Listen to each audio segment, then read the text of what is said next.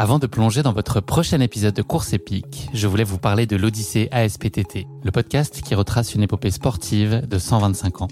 Le mouvement ASPTT propose une multitude d'activités sportives pour tout niveau, du débutant au confirmé, dans toute la France.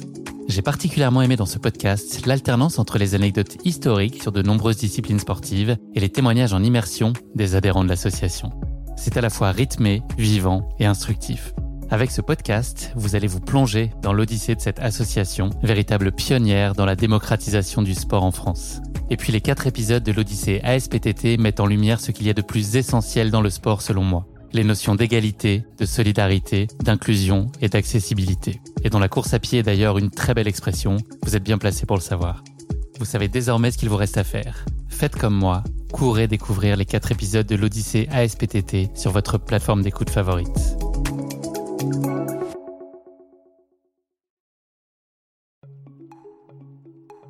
Salut, c'est Guillaume. Je vous propose de découvrir un extrait du prochain épisode de Course épique. Course épique, c'est chaque semaine un invité, une course, une histoire hors du commun. Je vous donne rendez-vous tous les mercredis pour découvrir un nouvel épisode et vivre une grande et belle histoire de course. Mais avant ça, place à un extrait de notre prochain épisode. Je suis venu il y a trois ans pour la première fois et euh, tout de suite euh, je suis allé euh, randonner dans le cirque de Salazie et surtout dans le cirque de Mafat pendant plusieurs jours. Et ça a été un mélange d'un peu de stress et d'admiration parce qu'il y a des sentiers un peu vertigineux et je suis sujet un peu au vertige. Mais en même temps, j'étais les yeux écarquillés par tant de beauté. Enfin, ce, ce, cirque est incroyablement beau. Et je pense que ça a planté une petite graine donc en août 2020 et je pense à partir de là où je me suis dit, euh, une fois l'effroi euh, du vertige passé, euh, peut-être que je pourrais revenir et faire la diagonale. Comment tu as trouvé la préparation pour ton premier 100 miles comparativement à ce que tu avais pu connaître jusqu'à maintenant? Est-ce que tu as trouvé beaucoup, de, beaucoup de différences et est-ce qu'il y a des choses que tu as trouvées particulièrement exigeantes et compliquées à mettre en place? Elle était un peu plus intensive que, que la précédente, mais c'était surtout une question de quantité, pas forcément d'intensité. J'ai aussi complété l'entraînement par beaucoup de yoga, de, de vélo, donc ça c'est euh, quelque chose de nouveau. Tu as vu les bénéfices à ça, à croiser les entraînements? Oui, oui, il y, a vraiment un énorme bénéfice, je trouve, euh, pour gagner en force euh, dans les jambes, le vélo, vraiment, je trouve qu'il y avait un vrai bénéfice. Et le yoga, il y a bien sûr une, notion de souplesse, de mobilité supplémentaire, mais, mais beaucoup aussi dans le mental. J'ai l'impression que je puise énormément de force au fond de moi grâce à mes séances de yoga. Là, tu arrives il y a combien de temps à La Réunion? Il y a une semaine.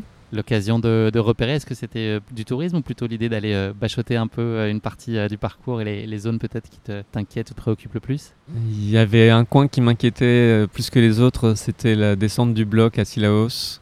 qui arrivera au bout de 70 km de course. Et qu'on ne descend pas à bloc habituellement? il vaut mieux pas descendre à bloc, mais j'ai cru entendre que certains le font et que ça devient un peu dangereux. Euh, il y a des chutes apparemment.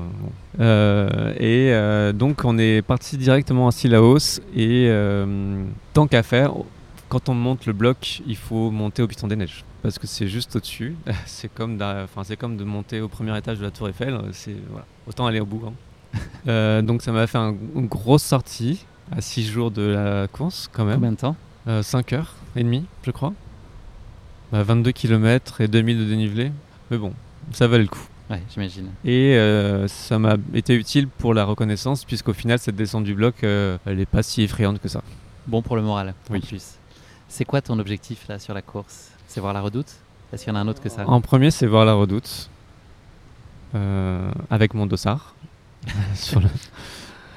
parce que ce sera un accomplissement, quoi qu'il en soit, quel que soit le résultat. Après, j'aimerais quand même essayer de le faire le plus court possible.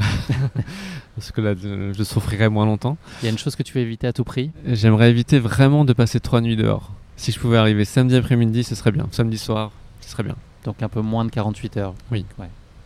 Ce serait sympa de faire moins de 48 heures. Comment tu vas gérer l'assistance? Comment, comment sont prévus les points de passage là avec Michael? Vous avez organisé tout ça euh, au cordeau? Ouais, Michael, il a été un super assistant sur le mute. Du coup, il est rodé. Euh, il va venir me voir au 30e kilomètre, je crois, vers Notre-Dame de la Paix, euh, puis à Silaos, euh, puis il va se faire un peu de rando pour descendre le Maïdo jusqu'à Rocheplatz. ça, ce sera la deuxième nuit. Et ensuite, la possession, samedi matin, avant la dernière ligne droite. quoi. C'est quoi là ton état d'esprit? On est à la veille de la course, tu es partagé par à, la fois l'impatience et puis en même temps euh, une part de, crainte? Je commence à avoir les mains et les jambes qui tremblent. Euh, non, je suis, confiant sur mon état de forme. Je suis confiant sur mon objectif d'atteindre la redoute. Euh, je crains un peu les nuits parce que j'ai jamais passé une nuit dehors et encore moins deux. Quand je vois tous les coureurs, là, je me demande si je suis au niveau. Un classique, tout le monde se dit ça.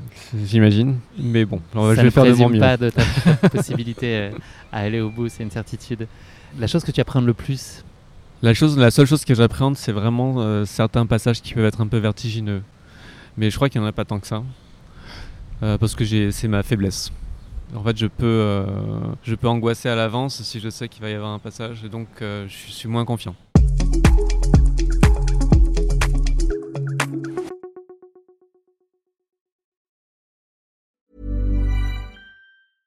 Mom deserves the best, and there's no better place to shop for Mother's Day than Whole Foods Market. They're your destination for unbeatable savings, from premium gifts to show-stopping flowers and irresistible desserts. Start by saving 33% with Prime on all body care and candles. Then get a 15-stem bunch of tulips for just $9.99 each with Prime. Round out Mom's menu with festive rosé, irresistible berry chantilly cake, and more special treats. Come celebrate Mother's Day at Whole Foods Market.